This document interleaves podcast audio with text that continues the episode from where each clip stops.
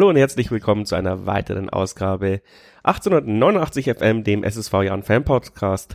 Leider die 99. Ausgabe, das heißt, der nächste Aftermatch Talk wird die glorreiche 100.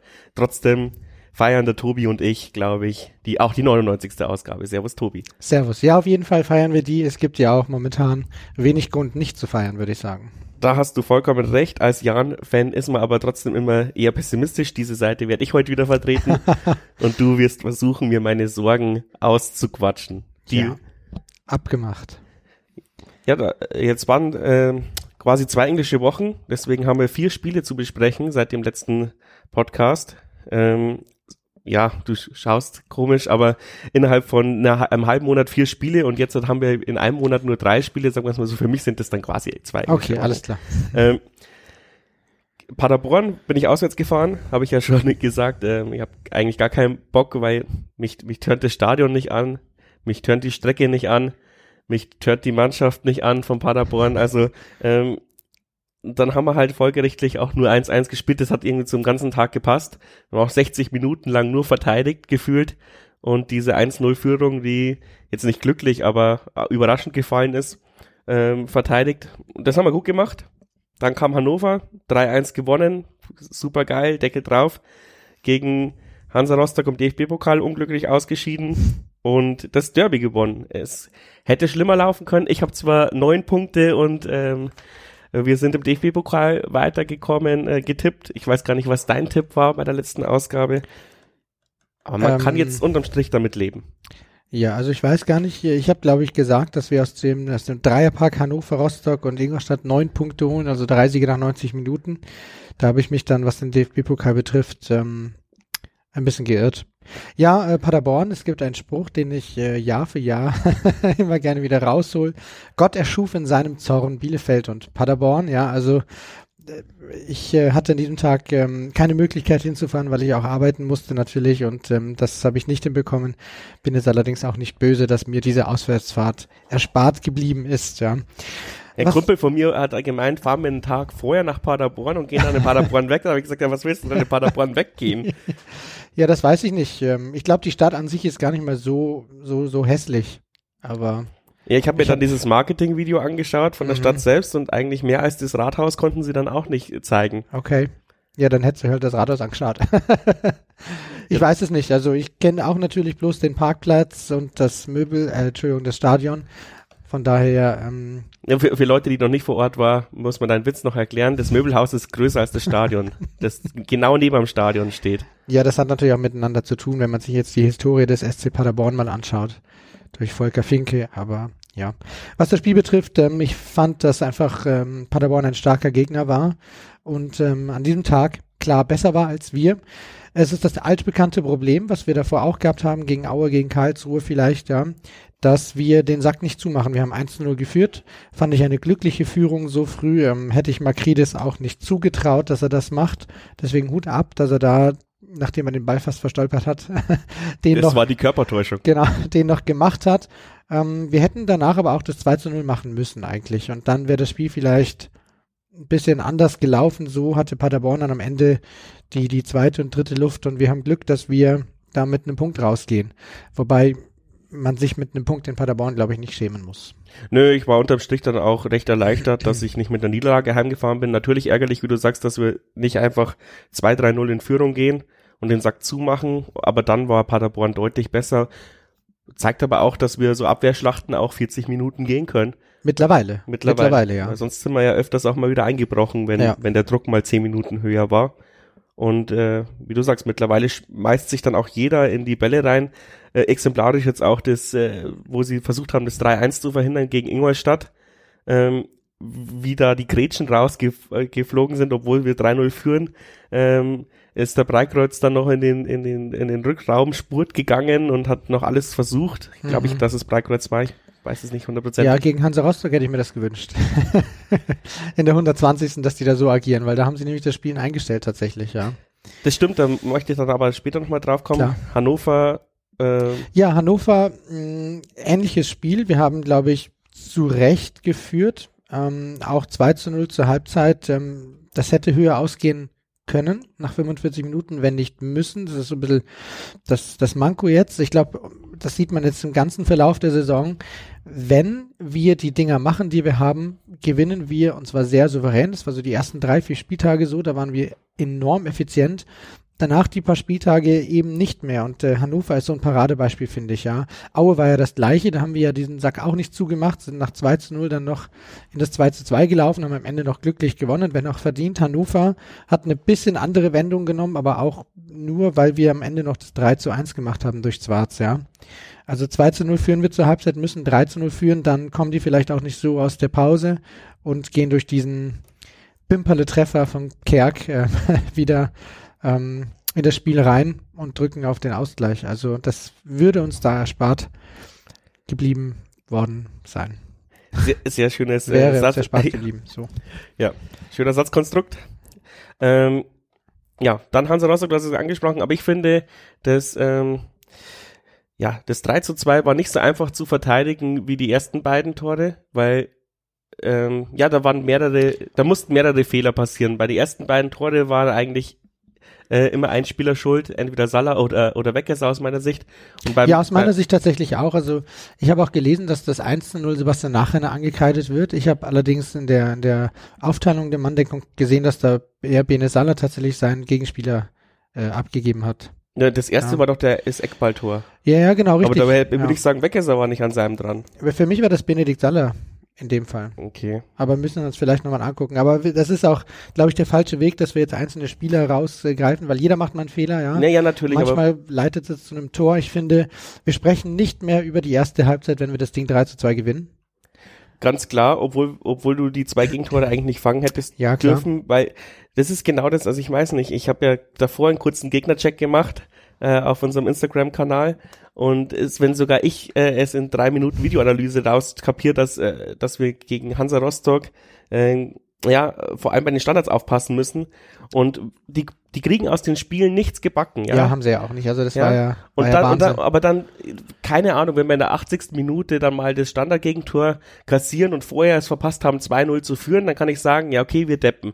Aber was sind wir? Aber jetzt muss ich sagen, ja, wir voll deppen, weil wir, wir wissen, dass wir Hansa Rostock wahrscheinlich nach Belieben ähm, ja, ähm, auf dem Platz verschieben können, wenn wir nicht in den Rückstand geraten. Ja, genau das ist passiert und, und dann. Aber dann kriegst du dann auch noch einen billigen, äh, Eck, einen billigen Eckballtor, ein billiges Eckballtor ja. beim ersten oder beim zweiten. Und du verteidigst es ja in der Saison relativ souverän. Und dann genau bei dem Verein, wo du es nicht wo du, wo du das Gegentor genau nicht per Ecke fangen solltest, fängst du es dir dann. Das hat mich so, so aufgeregt. Ich war in dem Block drin und, und wir haben einer innerlich explodiert wieder.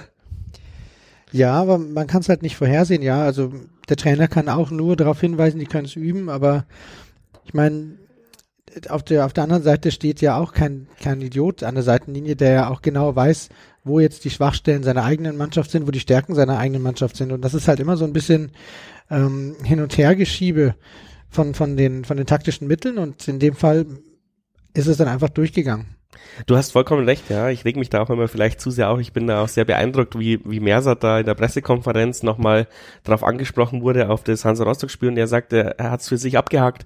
Ähm, und so ist er als Mensch auch. Er, er, ja. er grämt da nicht. Und das, das, diese Einstellung hätte ich gerne auch. Ich werde wahrscheinlich immer noch in drei Jahren über dieses DFB-Pokalspiel Ja, ich habe hab ja auch schon gesagt, für mich ist das das bitterste aus, das ich je vom Jahren im DFB-Pokal mitbekommen habe und übersteigt für mich das aus gegen Duisburg, weil das einfach so ein dominantes Spiel war, weil Rostock wirklich überhaupt nichts auf die Kette gekriegt hat. Die haben dieses glückliche 0 zu 1 gemacht waren wir auch mit Schuld, keine Frage, und haben sich dann halt reingestellt, ja, mit einer Sechserkette zwischenzeitlich, ja, also die haben einfach alles zugemacht und ähm, wir hätten das Spiel 3 zu 2 hochverdient gewonnen am Ende. Auch der Ausgleich in der Nachspielzeit, der war hochverdient, aber da war halt dann eine halbe Minute Konzentration zu wenig. Und, und, wir spielen die Konter nicht zu Ende, sonst hätten wir nämlich gegen ja. Hannover 96 auch nicht so lange warten müssen. Genau, ja. Ähm, gegen Ingolstadt, ja, da hat man nicht so viele Konter, aber bei Hansa Aber da haben wir die Chancen ja. gemacht, also das ist das, Aber keine Konterchancen, ja. ja. Aber ja, okay. Da haben wir zwei Standardchancen gemacht. Ja, ja.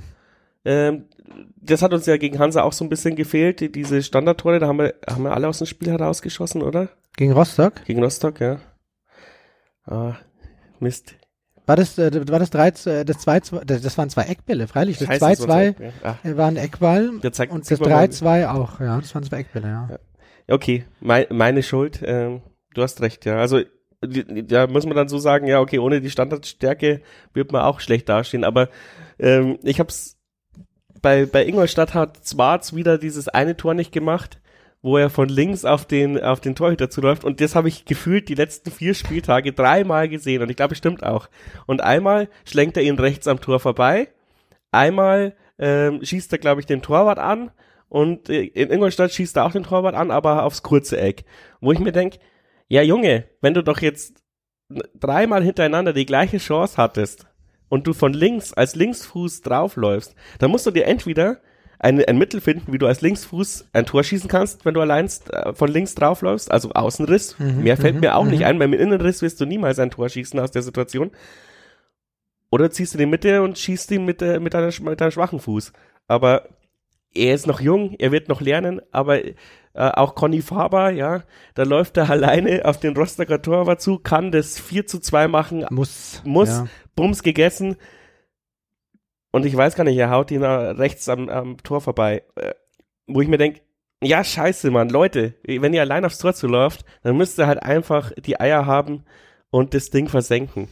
Zwarz hat das ein, zweimal auch gut gemacht, ja. Ich meine, das, äh, das 3-2 war ja allein auf den Tor zu, Hüter zulaufen. Äh, das 3-1 gegen Hannover war das Genau, richtig. ähm, wo er dann den Körper dazwischen stellt. Aber da läuft er halt mittig drauf zu, ja. Meine Kritik war ja, wenn er von links kommt, Mhm, dann hat, kann er mit seinem linken Fuß offensichtlich noch nicht die Mittel finden, die du brauchst im 1 gegen 1 gegen den Torhüter. Ärgerlich. Das Ja, ist aber aber, das ist halt- der einzige wir- Kritikpunkt, ja. den ich offensiv hab. Wir sind halt ja in Regensburg, bei uns spielt halt nicht Robert Lewandowski.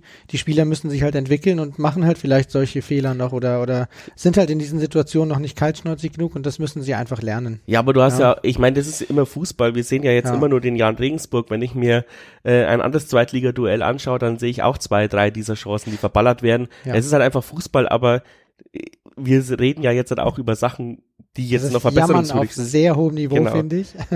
Genau, aber ich meine, wir können uns ja jetzt halt nicht hinstellen und sagen, alles ist gut, dann ist der Podcast nach vier Minuten vorbei. ähm, deswegen auch ein bisschen Kritik. Ansonsten, ja, also ich meine, schöner konnte ja der Oktober fast gar nicht verlaufen. Okay, natürlich hätte ich die 500.000 Euro jetzt vom Pokal mit- mehr Ja, mitgenommen, mehr aber, aber auch nicht, wenn ich jetzt im Nachhinein sehe, was da für ein Los im Achtelfinale dabei rumgekommen wäre, wobei das natürlich alles hypothetisch ist, ja. Also es wäre ja Mhm. wahrscheinlich nicht die Jahnkugel gewesen, die stattdessen gezogen wäre, sondern ein komplett anderes Ergebnis, aber das hat man halt so irgendwie im Kopf und ähm, auf diese Fahrt hätte ich nun mal wirklich überhaupt gar keinen Bock gehabt. Ich auch nicht. Da, Da, wären wir ausgeschieden, das wäre eine Scheißfahrt in einem Scheißverein, darf man das überhaupt sagen? Ich weiß es gar nicht, aber Hier darfst du ja, alles sagen. Die, die halbe Million, die tut natürlich weh, aber mein Gott, wir sind es ja gewöhnt, dumm im DFB-Pokal auszuscheiden. es ist auch ähm, Eingeplant werden die 500.000 auch nicht, also von daher. Ja, so, so ich weiß, sind das immer so geile Nice-to-Have-Projekte, Ja, zum schon. Beispiel besseres Turmfunk-Equipment. Die wären da drin, ja, das Ja, stimmt. die wären da drin. Ja, ja die, das nächste große Projekt wird ja sowieso diese Jugendakademie oder das Jugendzentrum sein. Gott sei Dank. Ähm, und seien wir ehrlich, 500.000 Euro haben oder nicht haben, ist zwar geil, aber ich meine, bei den Investitionskosten von 7 Millionen Euro sind es 14 Jahre Achtelfinale, da brauchst du auf dieses Geld nicht äh, pochen. Aber ja, wie du schon sagst, haben oder nicht haben. Ich finde, wichtiger ist, wäre eher auch wieder die mediale Präsenz. Ich finde, es hat uns schon gut getan, dass die Leute uns jetzt wenigstens letztes Jahr vom DFB-Pokal kannten und jetzt nicht ganz so überrascht sind, der Jan ist in der zweiten Liga Mhm. Zweiter. Ähm, und das ist ja, glaube ich, auch noch das, was viel mehr Geld bringt unterm Strich. Ähm, ich weiß, ich, bestimmt, ja. ich weiß auf jeden Fall, dass einige Jan-Praktikanten da hocken und äh, zählen, wie viele Minuten das Netto-Logo zum Beispiel im, in den, in den, in den TV-Bildern ist und wo das zu sehen ist. Ähm, weil das natürlich auch ein gewichtiges Argument ist bei der nächsten äh, Hauptsponsorverlängerung. Hey, pass auf, wir haben da eine mediale Präsenz um 40 Prozent gesteigert, gib mal auch ein bisschen mehr Kohle. Mhm, und äh, ja. das sind solche Faktoren, die wir jetzt alle nicht so einberechnen. Oder Epsilon hat im Forum eben bei Youngground äh, auch äh, ausgerechnet, wie viel Geld wir durch äh, die Einsätze von U23-Spielern bekommen haben. Und unterm Strich haben die sich quasi alle selbst finanziert, weil du kriegst pro Minute knapp 180 Euro. Und jetzt sagen wir mal ehrlich, jemand, wir werden gleich über Yildirim sprechen, äh, jemand wie Yildirim wird halt auch nicht den 500.000 Euro Vertrag beim Jahr haben, sondern der wird sich wahrscheinlich selbst finanzieren, wenn er zwei, drei Spiele mal 90 Minuten durchgehen würde. Das sind so, ja, so weiche Faktoren, die ich da auch noch berücksichtigen würde und nicht nur von äh, Preisgeldern ausgehen. Ja, ja, ja, okay. Aber ich finde es trotzdem, also ich habe mich mega geärgert, auch noch zwei Tage danach und ähm, es ist immer noch bitter, aber es ist zu verkraften, ja. Mittlerweile lieber, lieber sage ich, hauen wir die jetzt mit einer ordentlichen Portion Wut im Bauch in der Liga weg. Das wäre geil. Diesen, diesen Kolke vor allem auch. So drei oder vier einschenken, das wäre schon, schon gut, weil eigentlich ist das eine Mannschaft, die im Tabellenkeller spielt, die uns auch wirklich, einer der wenigen Mannschaften wirklich unterlegen ist, was das Fußballerische betrifft. Und die musst du schlagen. Ja, wir haben alle Ke Kellerkinder geschlagen, wir haben Ingolstadt geschlagen, wir haben Aue geschlagen, äh, Sandhausen, Hannover, ja, und Rostock ist halt jetzt einfach der nächste. Und wenn wir da gewinnen, dann ist alles in Ordnung. Ich habe ja im Rasenfunk mich weit aus dem Fenster gelehnt und habe damals gesagt, äh, wer in dieser Liga nicht absteigen möchte, muss Rostock schlagen. Sehe ich jetzt immer noch so, auch ja. wenn sie sich besser präsentieren, äh, als sie auf dem Blatt Papier aussehen. Ja, aber wenn wir mal davon ausgehen, dass unser Ziel immer noch der Klassenhalt ist, dann zählt immer noch diese Devise, direkte Konkurrenten schlagen, sechs Punkte Spiele sind das allesamt. Ähm, wenn wir gewinnen, dann ähm, sind es 14 Punkte Vorsprung auf äh, Hansa Rostock. Wenn wir nicht gewinnen, sind es halt äh, dann bloß noch acht. Von daher ein Sieg für den Klassenerhalt und für das gute Gefühl. Und für Kolke. Und für Kolke, ja. ja, der kann auch noch drüber reden, ja. Also ich meine. Ein sympathischer Herr, dieser Kolke. ja, ich habe es ja in der Spieltagsanalyse ähm, auch gesagt. Also, dass der, dass er was drauf hat, wissen wir. Ich werde dieses Spiel in Wiesbaden nie vergessen, wo wir eins zu eins spielen. Es geht damals um den Aufstieg. Dann kriegen wir einen Elfmeter in der, keine Ahnung, 85. Der hält den und dann kriegen wir in der Nachspielzeit nochmal einen Elfmeter und der hält den auch und boah, das war übel ich, ich nicht vergessen, ja. ja. ja. Aber das habe ich auch schon gesagt, dass wir, dass er ausgebuht worden ist und beschimpft worden ist. Das, das war sein Ding. Das hat den stark gemacht, weil das einfach so ein, so ein Typ Drecksack ist, der, der sowas braucht und den sowas zu Höchstleistungen pusht. Aber was ich so erstaunlich finde, ich würde jetzt sagen, unser Regensburger Publikum ist relativ brav. Wir, wir ja. Ja, aber auch die merken, wenn da jetzt ein, ein, ein, ein, eine Person ist, die jetzt weniger liebenswert ist, um das jetzt diplomatisch ausdrücken zu wollen, ja. Die merken, wenn es da Drecksäcke gibt, die Zeit spielen und die, die sonst irgendwas machen und, ähm, und andere Sachen auch. Also, nein, nein, aber, aber worauf ich noch hinaus wollte, ist, ähm, ja, das, das Durchschnittspublikum ist ultra brav irgendwie, aber ich habe jetzt schon öfters von Torhütern gehört, dass quasi unsere Kurve mit die asozialste ist, wenn man davor stehen muss. Also Echt? Da, da muss. Das habe ich noch nie gehört. Warum? Woran liegt das? Ja, offensichtlich gibt es eine kleine Gruppe Menschen, die sehr weit vorne am Zaun stehen und den Torhüter wirklich 90 Minuten lang palavern. Also da gibt's wirklich. Krieg ich nicht mit. Die steht zwar auch relativ weit vorne, also ich krieg mit, dass äh, leider ab und zu mal gespuckt wird, was ich jetzt natürlich in, in Zeiten von Corona alles also sowieso nicht gut finde, in Zeiten von Corona auch jetzt äh, überhaupt nicht gut heiße.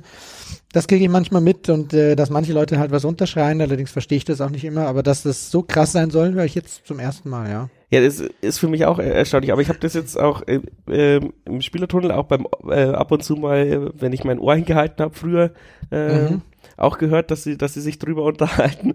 Und ich weiß nicht mehr welcher. War das nicht der Nürnberg oder Hannover Torhüter, der, der auch mal gesagt hat, da ist, sind die asozialsten äh, unterwegs oder so, wo ich mir gedacht habe, hey, das war bei dem Spiel, wo überhaupt nichts also da war überhaupt nichts und er hat irgendwann mal so ein, so ein Zitat gegeben, das war glaube ich sogar ein Bums drin oder so und hat voll quasi unsere Fans. Das ist, das, das habe ich auch nie mitbekommen. Ja, muss ich, muss mal, ich mal gucken, aber ich achte jetzt mal künftig drauf. Also natürlich darfst du jetzt Kolke auf was einstellen nach diesem Spiel, ja, Nachdem er vor allem auch so provokant war, also allein das und ähm, ja, ich achte jetzt mal drauf. Unterhalten wir uns mal wann anders nochmal drüber. Ja, ähm, und ich, ich, ich will sie auch gar nicht in Ultras zuordnen. Ich glaube, das Problem gab schon früher, weil ich meine, äh, wenn du dich jetzt mal zurückerinnerst, als Lobo eh ausgerastet ist, war es ja auch, weil die eigenen Fans ihn die ganze Zeit hinterm Tor beleidigt haben. War nicht dieser Lobo eh Ausraster aufgrund der Keller Rausrufe? wo man vom Thema spricht. Dann hat er doch ähm, gesagt, ja, äh, der, Robert Enke ist nur vier Jahre her und hier wird ein Mensch von dem ganzen Stadion ausgebuht und das ist asozial oder so. Hat er das nicht gesagt? Oder das Das nicht hat, er, das hat er gesagt, das war Miguel Keller raus, aber und danach er hat kamen danach, nämlich erst danach die Stefan Louis-Gesänge, diese ironischen, in Duisburg zum Beispiel. Ja, das ja, und Unterhaching noch. Ja, ja. Und ähm, ja, aber soweit ich das noch in Erinnerung hatte, hat der Lobe eh dann im Nachhinein gesagt, dass er quasi auch rassistisch beleidigt worden ist. Ähm, Ja gut, das geht natürlich nicht. ja. Aber Und weiß jetzt auch tatsächlich das ist halt immer die Frage, ja. Ähm, vielleicht, äh, Auch vom Hintertor oder wie? Weil das Ja. war ja dann Nordtribüne, also die. de- vielleicht hat er sich auch einfach ihr, nur, wart ihr vielleicht nicht, am- war, war nicht Jangrout am Anfang auf der Nordtribüne? ja, ja, also Da, jetzt haben wir's. Ja, jetzt genau, haben wir's. Genau, meine Leute waren's. ähm, aber die Frage ist halt ähm, eher so, äh, vielleicht ist es so Ringsburger Tradition, jemanden äh, hinterm Tor zu beleidigen. Also ich habe damals nichts von rassistischen Kommentaren mitgekommen und ich traue auch Lobo eh halt ehrlich gesagt zu, dass er sich halt irgendeine Ausrede dann am Ende gesucht hat für dieses maximal bescheidene TVA-Interview, was er da gegeben Hm, Ja, hat. vielleicht. Also Loboe war natürlich auch so ein Typ Drecksack, ja. Aber ähm, von diesen rassistischen Kommentaren habe ich jetzt auch nichts mitbekommen. Wobei ich im alten Jahrenstadion auch nicht auf der Nordtribüne stand, also am, stand halt am Turm. Ähm, ja, pf, keine Ahnung, kann ich nichts zu sagen.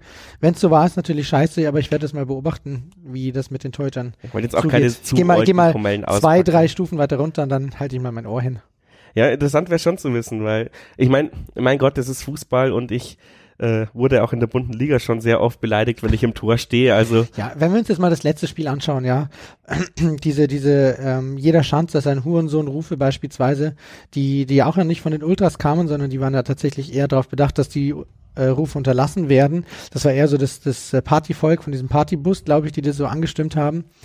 In der Situation, wo der eine Ingolstädter Spieler da die, die Faust von Meier abbekommen hat, der hat ja auch das ganze Stadion gepfiffen. Gesagt, wie kann man nur, der wurde da jetzt getroffen und, und wir singen da sowas äh, Schändliches, ja. Auf der einen Seite ja natürlich, sowieso ist so ein, so ein Ruf ziemlich dumm eigentlich. Auf der anderen Seite haben halt die eigenen Fans äh, vorher äh, Tod und Hass im SSV gerufen, ja. Also, weiß nicht, wo man da anfängt und wo man da aufhört dann. Und ähm, Doppelmoral könnte man da auch nur ins Spiel bringen.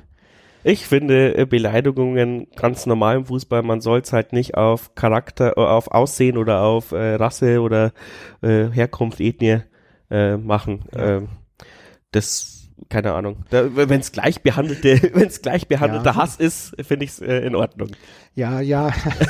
ist jetzt natürlich ein schwieriges und kompliziertes Thema. Also ähm, ich finde es jetzt im vergleichsweise auch nicht schlimm. Es sind natürlich manche Dinge, die auch mir zu weit gehen, wo ich dann auch tatsächlich den Mund halte. Aber wenn ich mir jetzt äh, beispielsweise mal Eishockey anschaue, bin ich jetzt natürlich tendenziell eher nur, wenn überhaupt, ein, zwei Mal im Regensburger Eishockey äh, unterwegs. Und äh, ich finde, dass da tatsächlich, was so richtig menschenverachtende ähm, Sprüche betrifft, schlimmer, wenn ich ehrlich bin.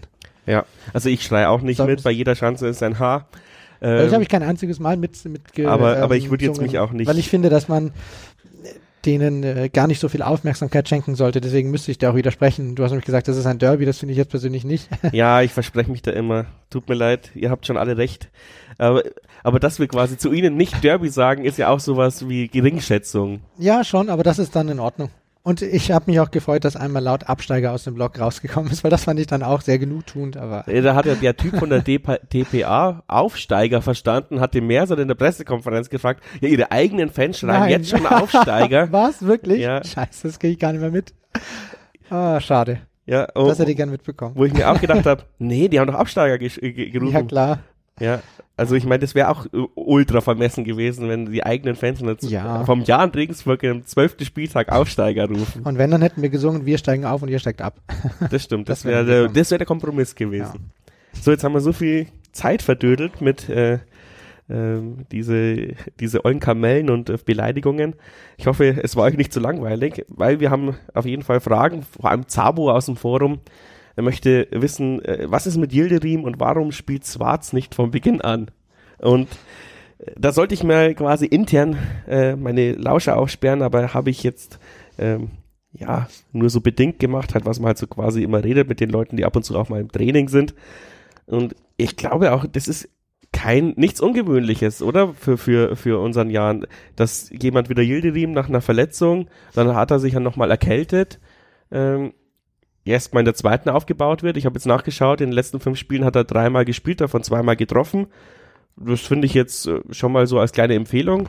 Und dann wird es wahrscheinlich darauf ausgehen, was Markus Palionis sagt, ob der ähm, fit ist für die, äh, für die äh, zweite Bundesliga oder ob man ihn noch länger in der U23, äh, U21 lässt. Und bei Zwarz, der wird genauso aufgebaut wie Albers damals. Bei Albers war ja die Diskussion eins zu eins das gleiche. Äh, warum spielt Albers nicht von Beginn an? Weil wir ihn halt irgendwie gefühlt zehnmal erst äh, in den letzten 20 Minuten gebracht, mhm. hat und, gebracht haben und da hat er immer getroffen. Ja.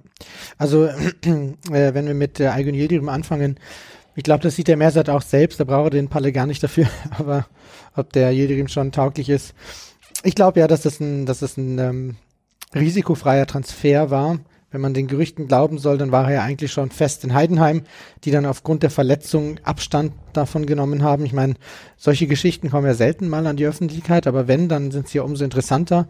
Und ich glaube, wenn jetzt ein, ein Ligakonkurrent einen Spieler, der zweifellos zu den besten Spielern der vergangenen Saison in der dritten Liga gehört hat, der auch auf meiner persönlichen Wundliste drauf stand, wenn die davon Abstand nehmen, dann, dann muss es schon was, was Schlimmeres gewesen sein. Ich habe, glaube ich, am Anfang der Saison schon gesagt, dass ich nicht glaube, dass der in der Hinrunde spielt, sondern dass der jetzt fit wird, sich dann aufbaut und dann in der Wintervorbereitung einsteigt und dann für die Rückrunde quasi ein gefühlter Neuzugang sein wird. Von daher würde ich da weiterhin ohne großen Anspruch rangehen. Also wenn die Verletzung wirklich so schlimm war, dass tatsächlich auch andere Vereine einfach Abstand nehmen von dieser Verpflichtung, dann muss man dem Jungen einfach Zeit geben. Zwei Tore in drei Spielen sind jetzt nicht schlecht. Er hatte aber auch vorher schon gezeigt, dass er was drauf hat. Also einfach langsam entwickeln lassen und ähm, dann hoffentlich auf einen guten Spieler in der Rückrunde hoffen.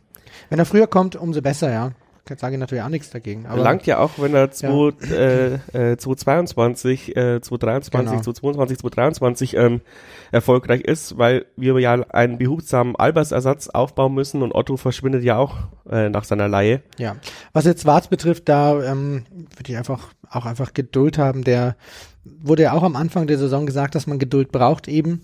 Und der hat, glaube ich, einmal schon vom Beginn an gespielt. Das war in St. Pauli, der war halt auch schlecht.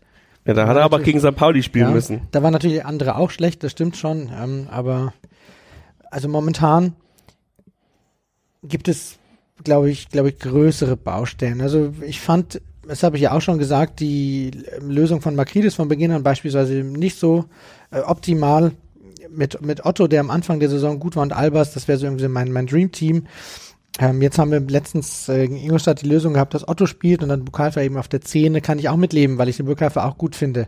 Ich glaube, das sind ähm, ja Kleinigkeiten, die einfach nicht so viel so viel ausmachen. Ob jetzt da Albers spielt, der in diesem Jahr viel auf die Knochen bekommt, der sehr sehr stark in Schutz genommen wird von den gegnerischen Spielern äh, oder eben der der ähm, der Zwarz, das ist glaube ich jetzt äh, nicht so sonderlich ein großer Unterschied. Im Gegenteil, ich finde es sogar immer super, wenn wir so Leute wie ein Conny Faber oder ein Schwarz von der Bank bringen können.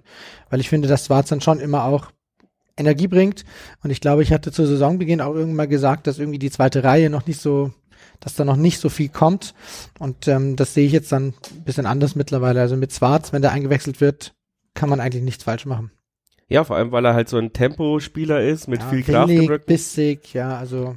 Und, und du, wenn du jemanden einwechselst, hast du ja meistens zwei Situationen. Entweder du läufst den Rückstand hinterher oder du führst und hast Träume. Und äh, beides ist gut für den Schwarz, deswegen möchte ich ihn, also ich glaube, wir möchten ihn trotzdem alle mal in 90 ja, Minuten klar. sehen, weil wenn da quasi bei auf 0 zu 0 gestellt ist, wo die Innenverteidiger und die Außenverteidiger dich noch vernünftig zustellen. Ja klar, da hat er auch nicht viel Platz. Ne? Dann, dann musst klar. du aber ja. auf einmal ähm, technisch brillant sein, ja. Und dann ist die Frage, kann er das? Weil er ja. bis jetzt hat er nur Tore geschossen äh, aus explosiver Leistung heraus. Dann wäre das vielleicht eher eine Sache für Kahn Kaliskana, der der eher der, der Techniker ist. Ja, und äh, natürlich hast du ja eben mit Sing oder sowas auch noch die Optionen. Ja.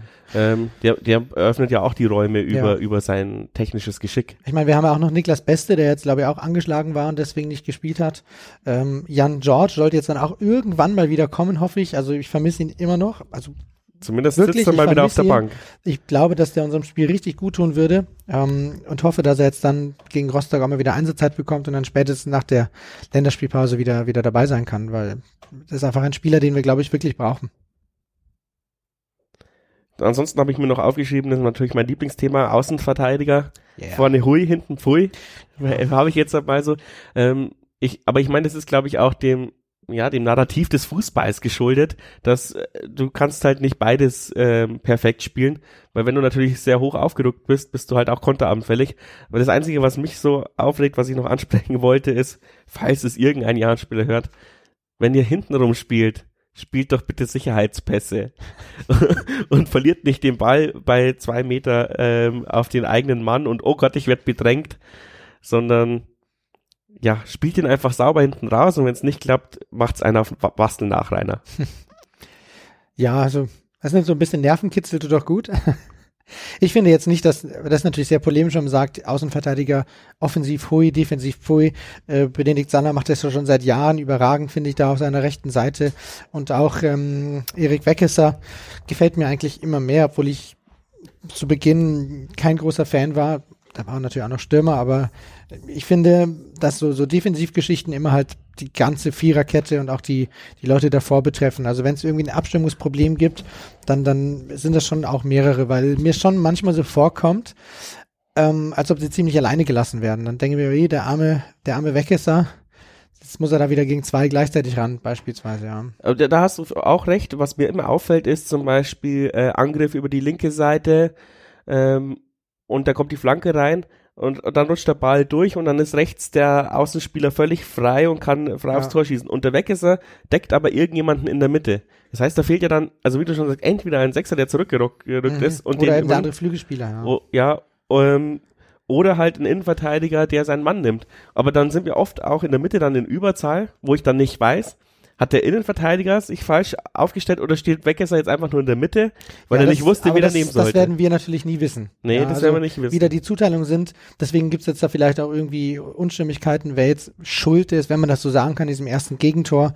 Ähm, wobei ich, wie gesagt, das überhaupt nicht so auf einzelne Spieler abdrücken möchte, wenn man zusammen gewinnt und zusammen verliert, ja. Aber ähm, das wissen wir eben nicht, wer da zugeteilt ist, wer welchen Auftrag hat, auch wenn wir manchmal das Gefühl haben, dass ein Spiel überhaupt gar keinen Auftrag hat in diesem Spiel. Aber wir wissen es tatsächlich nicht und können das natürlich nur objektiv beurteilen. Aber ich gehe auch davon aus. Subjektiv. Genau, richtig, subjektiv beurteilen, dass die, dass das Trainerteam und auch die Spieler genau wissen, was wo schief läuft und dran arbeiten. Ich hoffe es. ähm, obwohl sich äh, nach dem DFB-Pokalniederlage in der Pressekonferenz jetzt nicht so angehört hätte, äh, als hätten sie großartig Videoanalyse gemacht. Weil da hat sich so irgendwie so angehört wie, lasst uns in Ruhe, wir müssen nach zwei Spielen, äh, die lagen alle in der Eistonne. Das kommt man jetzt nicht nochmal analysieren. Aber ich, das ist jetzt nur meine Interpretation der ganzen Geschichte. Ja, aber das versteht er natürlich auch. Ja. Also das war wirklich so diese englischen Wochen. Man hat ja auch gegen Ingolstadt gesehen, wie ja. viel Körner wir gelassen haben auch. Also ja, und die Ansetzung ja. ist ja auch, auch maximal beschissen, auch für Hansa Rostock gewesen. Ja, das ist ähm, ja sowieso. Dann lassen Witz, sie uns ja. sonntags und Mittwoch spielen. Ähm, warum nicht Freitag und Mittwoch oder Samstag und Mittwoch? Ja, und wir hatten ja davor auch schon irgendwie, äh, das Spiel davor war ja, wir hatten Freitag, Sonntag, Mittwoch, Sonntag. Ja, Sonntag, Mittwoch, Sonntag. Das ist halt irgendwie schon irgendwie komisch. Ja, vielleicht kriegen wir jetzt dann nochmal irgendwie so ein Samstagabendspiel oder so gegen Werder Bremen beispielsweise. Ja, mein Horror ist ja Freitagabend dann in Rostock oder so. Wer soll da hinfahren? Hm. Ich habe jetzt mit Auswärtsspielen in Rostock nicht so viele Erfahrungen, nicht so viele gute Erfahrungen. Ich kann mich da noch so an einen 15-0 erinnern. Oh. Ich wäre jetzt da auch nicht böse, wenn ich nicht weit fahren müsste, um wieder das Spiel zu verlieren. Aber ja, wir, wir haben es nicht in der Hand. Das ist halt einfach so, äh, die, die Regeln macht jemand anders. Und wenn wir Freitagsabend nach Rostock müssen, dann machen wir das und beschweren uns und ähm, hoffen auf Besserung, die nicht kommt. Ja, irgendeinen muss man halt dann bestechen mit unseren 3 Mark 50. Müssen wir einfach wieder absteigen, spielen wir äh, Samstag 14 Uhr. Passt das. Passt das, ja. Und äh, die dritte Liga ist ja auch sehr namhaft besetzt. Ja, klar. Havelse, Ferl. Da fährst halt nur nach NRW. Havelse ist in Niedersachsen, glaube ich. Ach so. Glaube ich in der Nähe von Hannover, aber. Für mich ist das Gleiche. alles, alles hinterm Pfaffensteiner Tunnel ist, ist NRW. Ist NRW. okay, willst du noch über Spieler reden? Hm, Gibt es noch Spiele, über die wir reden müssen? Ich möchte noch äh, Meier lobend erwähnen. Ja. In den letzten äh, zwei Spieltagen ist er ja. mit breiter Brust rausgelaufen. Und wenn er rausgeht, hat er ihn sicher weggefäustet, hat notfalls auch mal einen Spieler umgehauen, wie in Ingolstadt und äh, hat sich nicht so kläglich fallen lassen wie gegen Nürnberg. Das finde ich gut, wenn Spieler aus ihren Fehlern lernen und der hat da eindeutig aus seinen Rauslauffehlern gelernt. Das wollte ich mhm. noch lobend erwähnen. Ja, also ich, Ich, ich, ich habe das Gefühl gehabt, dass am Anfang der Saison ein bisschen, dass er so, ein so ein so ein Staucher hatte, hat glaube ich nicht mehr so ähm, anschließen können an die Leistung aus der Vorsaison, fand ich. Er war trotzdem noch gut, aber irgendwie so das, das Erstklassige hat mir ein bisschen gefehlt, aber das, das macht er mittlerweile wieder ganz gut. Also da habe ich auch eine kleine Steigerung gesehen. Wenn ich über jemanden reden möchte, dann würde ich gerne über Sebastian Nachrenner reden, äh, weil ich finde, dass er mir zuletzt zu schlecht wegkam.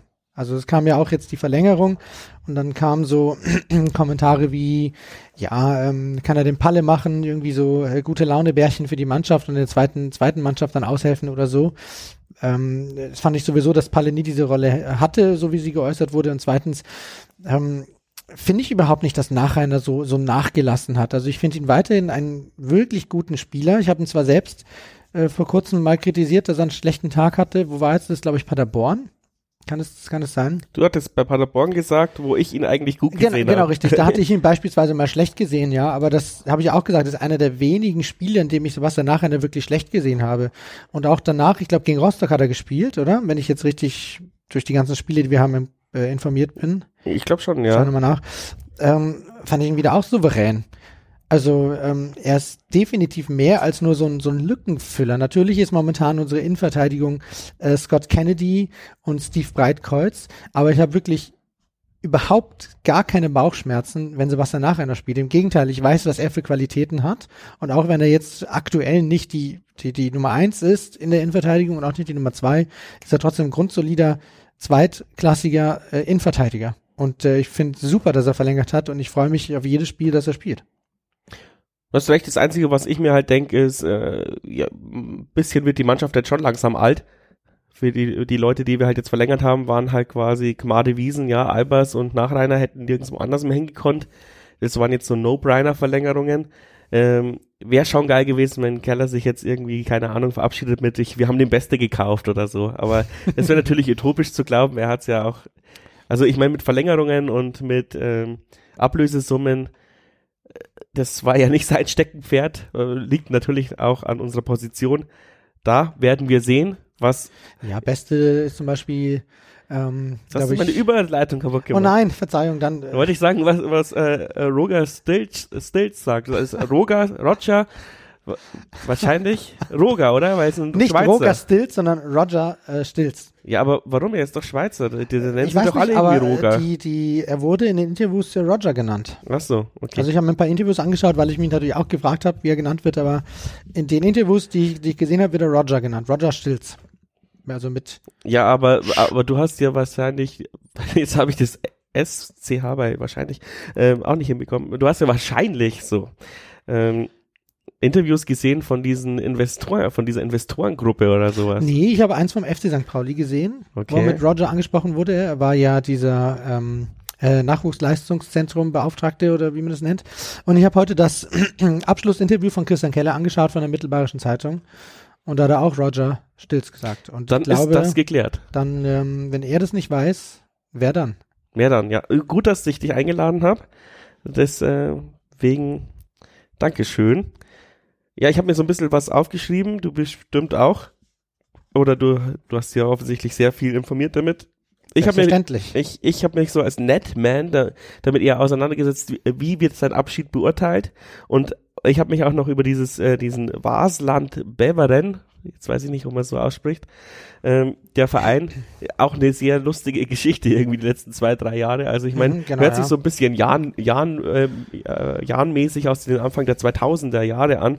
Ähm, die haben geklagt gegen den äh, Corona-Abstieg, weil da die Liga auch beendet worden ist. Das, da haben sie gerichtlich äh, ja Recht bekommen. Dann sind sie doch noch in der ersten Liga gelandet, äh, weil sie sich durchgeklagt haben und sind dann sang- und klanglos abgestiegen. Hat sich halt einfach null rentiert eigentlich. Äh, und ja, Wir können, können Und wir jetzt beim, wurden beim sie- SV Wilhelmshaven nachfragen. und die, die gleiche Geschichte. Die wollten sie auch schon mal reinklagen in die höhere. Liga, aber das ist komplett off topic. Okay. Fu- Fußballpuristen, Klagepuristen, jetzt bitte SV Wilhelmshaven googeln. Ähm, und dann wurden Mitte September 2020 auch noch 97 Prozent der Anteile am Verein an eine amerikanischen, eine, eine amerikanische Sportinvestorengruppe äh, verkauft. Das bekommst du als Fan auch Kotzen irgendwie. Ja, du weißt ja nicht, wie da die äh, Stimmung in Belgien ist, was die da so für, für Erwartungen haben. Ich meine, in England würde es keine Sau interessieren. In Deutschland wird es natürlich einen Aufschrei geben, aber ja, ist ein interessanter Verein. Ähm, Wasland Beveren, keine Ahnung. Äh, Habe ich davor noch nie gehört und ich äh, werde es wahrscheinlich in zwei Wochen auch wieder vergessen haben, dass es diesen Verein gibt. Ähm, ich habe mir natürlich zunächst einmal angeschaut, wer dieser äh, Roger Stills eigentlich ist und wo der herkommt und äh, finde, dass er eigentlich ein typischer Kellertransfer ist, wenn man das so sagen kann. Ähm, er kommt irgendwie so aus dem, aus dem Bildungsbereich, ist ja auch Grundschullehrer unter anderem, hat da abgeschlossenes äh, Hochschulstudium, kommt ähm, aus der Schweiz, ist glaube ich halb Schweiz, halb Deutsch oder so, deswegen vielleicht der Roger, nicht der Roger. Mhm. Und ähm, hat so ein bisschen im, im höheren Amateurbereich gekickt. Also für die ganz große Karriere hat es nicht gereicht. Ähm, dann aber später die ähm, so einen Schritt nach dem anderen gemacht und ist dann viele Bereiche rein, die glaube ich äh, für den Jahren wichtig sind. Zum einen hat er halt Co-Trainer-Erfahrung und ähm, hat auch den Fußballlehrer gemacht. Also er hat wirklich auch die Trainerausbildung, was ich jetzt für einen äh, Geschäftsführersport nicht schlecht finde. Ja. Dann ähm, hat er natürlich nach seiner Trainerkarriere, wo er unter anderem beim HSV war und beim Club, äh, eben im Nachwuchsleistungsbereich ähm, gearbeitet, unter anderem eben vom FC St. Pauli, viele Jahre lang und das auch relativ gut, auch beim äh, bei Viktoria Hamburg. Und ähm, das ist ja so der nächste Schritt, den wir gehen wollen, wenn ich das richtig verstehe, eben Kaubachweg ausbauen, Jugendakademie, NLZ hochbringen und mehr eigene Nachwuchsspieler in die Mannschaft bringen. Und da wäre natürlich der perfekte Mann dafür. Und er hat dann als erste Sportchef-Position, wenn man das so sagen will, jetzt ein Jahr lang äh, knapp äh, eben in Belgien gearbeitet. Also er bringt, glaube ich, viel mit, ist ein unbekanntes Blatt. Ich glaube, ich kann hier, ähm, ohne dass es peinlich ist, zugeben, dass ich den noch nie gehört habe vorher. Ja, ich, ich bin gespannt. Seine erste große Station in dieser Position. Mal schauen. Ich gebe ihm eine Chance. Ja, den Chance gibt man auf jeden Fall mit 44 ja auch noch relativ jung, dafür eine beeindruckende Vita, ähnlich wie Christian Keller ja auch. Was mich eben so ein bisschen, ja, wieder nachdenklich stimmt, ist auch so, wie eben Christian Keller zu uns gekommen ist, hm, dass er Anfängerfehler machen wird. Das wird uns wahrscheinlich, Ja, das sie wird wahrscheinlich die wird er passieren. machen, aber die macht Konrad Faber und die macht äh, Joel Schwarz und die wird wahrscheinlich auch er machen und dann Genau, und dann Ja. ist halt immer die Frage, holst du halt jemanden, wo diese Wahrscheinlichkeit, ähm, Anfängerfehler zu machen, gering ist, der aber vielleicht dann aber auch nicht mehr ins Risiko geht. Und du brauchst vielleicht aber für ein Jahr auch jemanden, der ins Risiko geht, weil nur mit Risiko holst du Rendite raus. So ist es halt einfach nun mal in unserem System. Ähm, und ich habe mir jetzt so angeschaut, wie sprechen andere Leute eben über ihn und ich finde am ein, ja, keine Ahnung, ähm, ja, der beste Indikator ist immer, wie er in der Pressemitteilung verabschiedet wurde. Ja, das wird, das wird ja zum Teil, ähm, oder kann man das ja mit dem Arbeitszeugnis gleichsetzen? Ja. Ja, das ist ja wirklich so. Da gibt es beim Jahr noch die ein oder andere Geschichte, aber jetzt ist, glaube ich, der falsche Ort dafür. Und du kannst es dann gerne erzählen, aber äh, ja, auch Christian Kellers Pressemitteilungen kann man immer sehr gut im Subtext rauslesen, ob, ob er die Erwartungen erfüllt hat oder nicht. Das wolltest du sagen. Ja, das wollte ich sagen. Ähm, genau, der Geschäftsführer von äh, Vaseland Beveren hat eben gesagt, in den letzten Monaten haben wir positive Schritte unternommen, um den Verein zu professionalisieren und zu stabilisieren. Ich glaube, dass äh, Roger uns auf den richtigen Weg gebracht hat und wir werden diesen Weg nun fortsetzen, um unsere Ziele als Verein zu erreichen. Das ist ein gutes Zeugnis für jemanden, der Finde nach einem Jahr geht und vorzeitig geht, weil da könnte man auch nachtreten, Ja, wenn, wenn jemand so sich verabschiedet. ja. Twitter-Kommentare sind äh, natürlich, äh, Twitter- und Facebook-Kommentare lese ich jetzt nur vor, um ein bisschen Stimmung in den Podcast reinzubekommen. Aber wir müssen natürlich einordnen, wenn jemand aus, ne- von einem Abstiegsverein nach einem Jahr sich verpisst, äh, sind die Meinungen der Fans halt vielleicht nicht die objektivsten. Hau Weil- raus, ich bin genau. gespannt. Gut, dass wir ihn los sind. Hoffnungslos gescheitert. Das ist ein denkwürdiger Tag für den Club. Und natürlich auch für uns. Nichts gegen den Mann. Immerhin. Immerhin. Ich bin zwar kein Aber. Aber das war nichts. Heute, heute regnet es Momente, aber für mich scheint die Sonne. Es wird wahrscheinlich irgendein holländisches Sprichwort sein, das Ja. äh, mein Google Übersetzer. Translator, ja. Äh, Deep L habe ich verwendet, ja, also Okay, der, der deutschen Translator. Äh, Facebook-Kommentar. Auch in diesem Bereich gibt es wenig Stabilität. Wir gehen in einem Jahr zum dritten Sportdirektor. Hoffentlich ist jetzt ein Belgier in dieser Position. Ja, das, aber ich meine, Mhm. das ist ja eher so eine Geschäftskritik, äh, Mhm. aber Ja, das kann man vielleicht jetzt auch sagen. Vielleicht, äh, wenn die, ja. jetzt nutzt er unser Sprungbrett, wenn in zwei Jahren der bessere Verein anklopft, ist er auch wieder weg. Hoffe ich jetzt mal nicht, aber es, so fühlt sich's an, wenn jemand äh, nach einem Jahr irgendwo sich anders verpisst. Ja, aber schau dir mal Hamadi al an. Der, der war ja auch ähm, ein halbes Jahr in Lotte, bis er dann zu uns gegangen ist. Und da war uns auch klar, wenn da nichts schief gelaufen ist zwischenmenschlich in Lotte, dass er da am nächstbesten Angebot halt einfach geht, beispielsweise. Ja. Und mal, wenn er das macht, dann heißt es, dass er gute Arbeit geleistet hat am Ende, ja. Dass er da achteinhalb Jahre wie Christian Keller bleibt, glaube ich jetzt eh nicht. Aber ähm, ich glaube, wir tun gut daran, da unvoreingenommen reinzugehen. Wir kennen weder die Bedingungen in Belgien äh, noch ähm, was da wirklich seine Aufgabe war, wie sehr er da eingebunden ist. Vielleicht hat er selbst auch Probleme gehabt, ähm, sich an, an das Land zu gewöhnen, an die Sprache. Ich, ich glaube, in diesem Teil spricht man Niederländisch wahrscheinlich. Keine Ahnung, weiß ich nicht. Hm, wissen wir ja nicht. Ja, Sabrizing wurde auch verteufelt von den Nürnbergern. Ja, und er spielt gut bei uns. Also ich, natürlich interessant, was du sagst, dass wir da mal mit einem wachen Auge draufschauen, aber ich würde da vollkommen unvoreingenommen reingehen. Ja, ich vertrete jetzt eher die romantischere Sicht, du eher die rationale Sicht.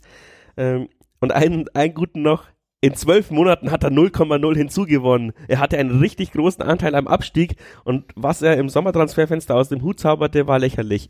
Jetzt Wie bin ich mir aber nicht. was am Abstieg zu tun haben, wenn er im Januar kommt und im Juli abgestiegen wird? Ja, das verstehe ich auch nicht. Ich glaube, das sind einfach Pöbler gewesen. Ja, okay. Also entweder, entweder, ähm, ja, entweder gab es jetzt drei Sportdirektoren in einem Jahr oder er hatte was mit Abstieg zu tun. Wir wissen es nicht ganz genau. Also er ist auf jeden Fall seit Januar da gewesen. Vielleicht meinte der in einer Saison, der frustrierte der Fan oder. Ja, und man muss ja auch sagen, ähm, wieso haben die, warum haben die Transfers nicht eingeschlagen? Die sind gerade Zweiter in der zweiten belgischen Liga.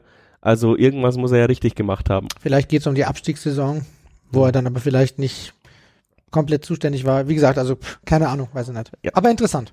Ja, auf, auf jeden Fall interessante Kommentare. Wir werden sehen, wie es bei uns dann äh, läuft. Ich also, bloß, äh, wenn wir, wenn wir schon davon sprechen, ein bisschen seltsam, dass er erst am 1.12. kommt. Wir hatten jetzt dann zwei Jahre Zeit, um jemanden zu finden und dann. Ähm, ja, der hatte aber zum 10.11. hat er gekündigt. Das heißt, der ja, hat aber warum hat er nicht vorher gekündigt? Haben wir den letzte Woche erst angefragt, oder? Also ich finde es schon, schon seltsam, dass wir zwei Jahre Zeit haben und dann gelingt uns kein nahtloser Übergang in der Sportchef oder in der Geschäftsführer-Sportposition. Das finde ich schon. Aber das äh, hat doch der Rothammer so indirekt erklärt, warum es so war. Warum? Ähm, weil sie sich nicht früher rausgetraut haben, weil dann wäre die Information, dass der Keller ähm, geht, früher durchgesickert. Ja, aber was ist denn da wichtiger? Wichtiger, dass es da irgendeine Information äh, geheim bleibt, die sowieso nicht äh, äh, geheim geblieben ist, weil die MZ jetzt heute auch das rausgefunden hat, weil ich glaube nämlich nicht, dass der Jan da heute rausgegangen wäre, wenn die MZ nicht vorgeprescht wäre mit ihrem Clickbait-Artikel. Ähm, was ist denn da wichtiger? Ja, ich finde schon eher wichtiger, dass wir da einen nahtlosen Übergang haben, weil wenn es wirklich so ist, dass bei den meisten Vereinen im Oktober die, die Grundsteine für die Planung der neuen Saison losgehen, dann findet das uns bei uns de facto jetzt gar nicht statt.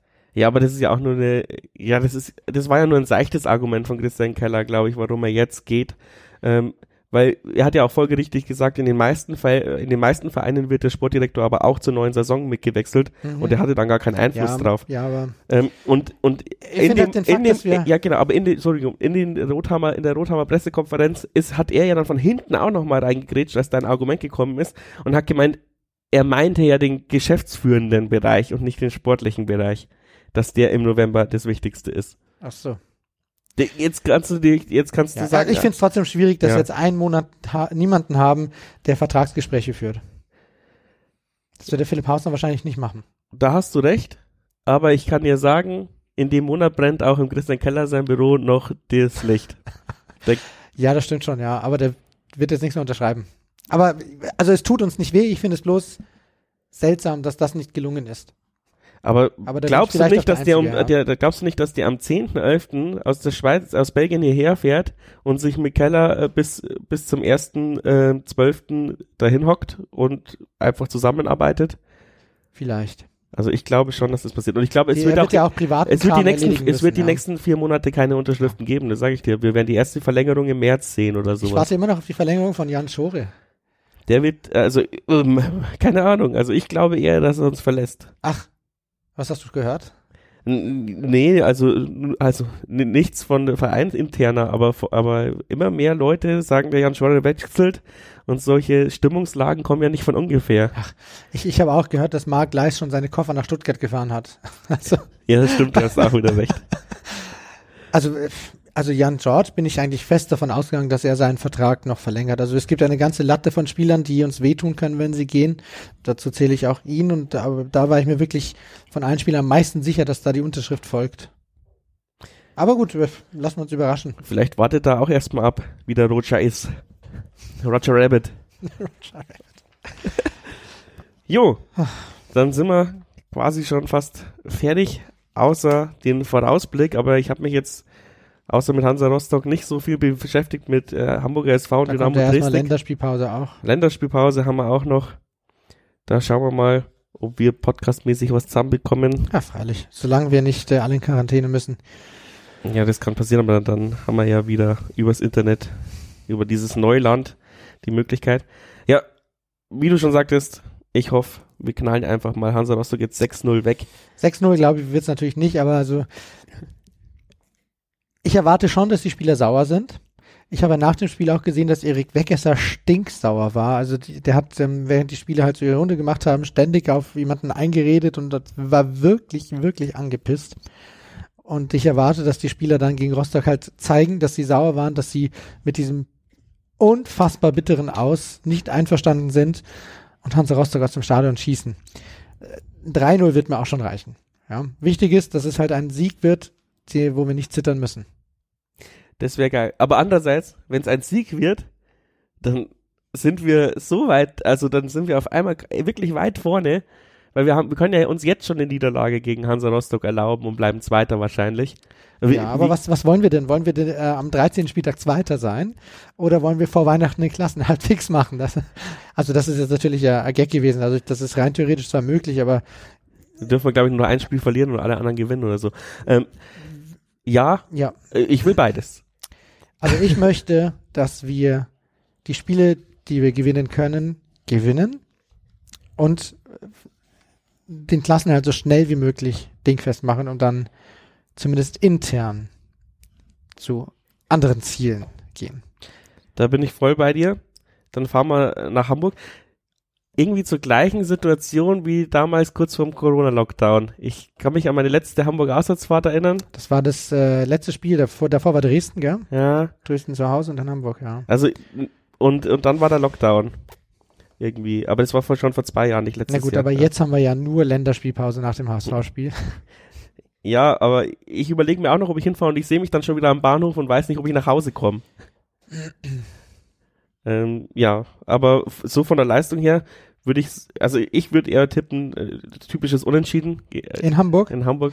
Ja, ich glaube, ähm, als ich das letzte Mal im Blog war, hätte man eigentlich locker ein Unentschieden spielen müssen, haben aber bitte 1-0 verloren, wenn ich mich nicht so recht erinnere. Das war das vorletzte Saison. Letzte Saison in Hamburg? Ja. Haben wir da nicht 2-1 verloren oder, oder war so? das 2-1? Nee, da war doch dieser, dieser, äh, dieser Elfmeter, der eigentlich keiner war. Echt? Ah, oh, shit. Ich und meine Gedächtnislücken. Ja, auf jeden Fall dachte ich mir, das ist eine saubere Niederlage gewesen, war schon geknickt. Und ähm, ja, Hamburg nimmt uns seit den 5-0 äh, eigentlich immer ernst und eigentlich ist immer schwer gegen Hamburg. Aber so wie wir gerade drauf sind, hoffe ich mal, dass wir uns auf ein Unentschieden einigen. Es war ein 2-1, ja. Es war 2-1, okay. Ja. Mir, dann habe ich mir nur gemerkt, ein Torunterschied.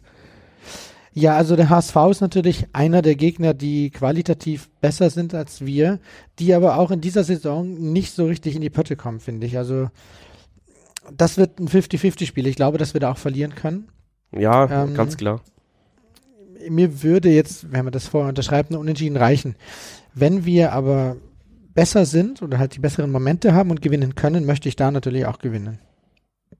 Rein theoretisch ist aber das Spiel gegen Dynamo Dresden natürlich wichtiger, weil Abschießkandidat, weil Ex-Trainer, falls er da noch im Amt ist, dem wir irgendwie was beweisen können. Also, also mein Traum wären jetzt so die nächsten drei Spiele sieben Punkte. Das wäre so, wär so super. Ich denke, äh, wir können uns, glaube ich, darauf einigen, wenn wir die nächsten drei Spiele sieben Punkte holen, dann müssen wir wirklich mal nach oben gucken. Ich glaube, wir brauchen 35 aber vor, vor, der, vor der Winterpause und dann äh, ist der Klassenhalt sicher. Ja. Weil fünf Punkte in einer Rückrunde holt selbst der FC Ingolstadt. Und die waren richtig schlecht. Das ist doch mal ein, eine Aussage für das Ende dieses schönen und doch länger, längeren Podcasts, als ich mir ja, befürchtet habe mit meinen drei Notizen. ähm, ich hoffe, es hat auch Spaß gemacht, hinzuzuhören. Wie gesagt, ihr könnt immer wieder auf Instagram euch beteiligen. Ihr könnt auch mal eine Sprachnachricht schicken. Das hat jetzt noch keiner gemacht, aber ich warte darauf. Vielleicht macht's mal irgendjemand. Wenn ihr auch mal Gast beim Podcast sein wollt und denkt, äh, so eloquent wie der Tobi bin ich schon alle mal, dann schreibt mir auch einfach, hier gibt's die verschiedenen Kanäle, Facebook, Instagram, Twitter, keine Ahnung, äh, Brieftaube. Wir werden sehen. Äh, danke fürs Zuhören. Danke, Tobi, dass du da warst. Gerne. Habe die Ehre. Servus, ciao.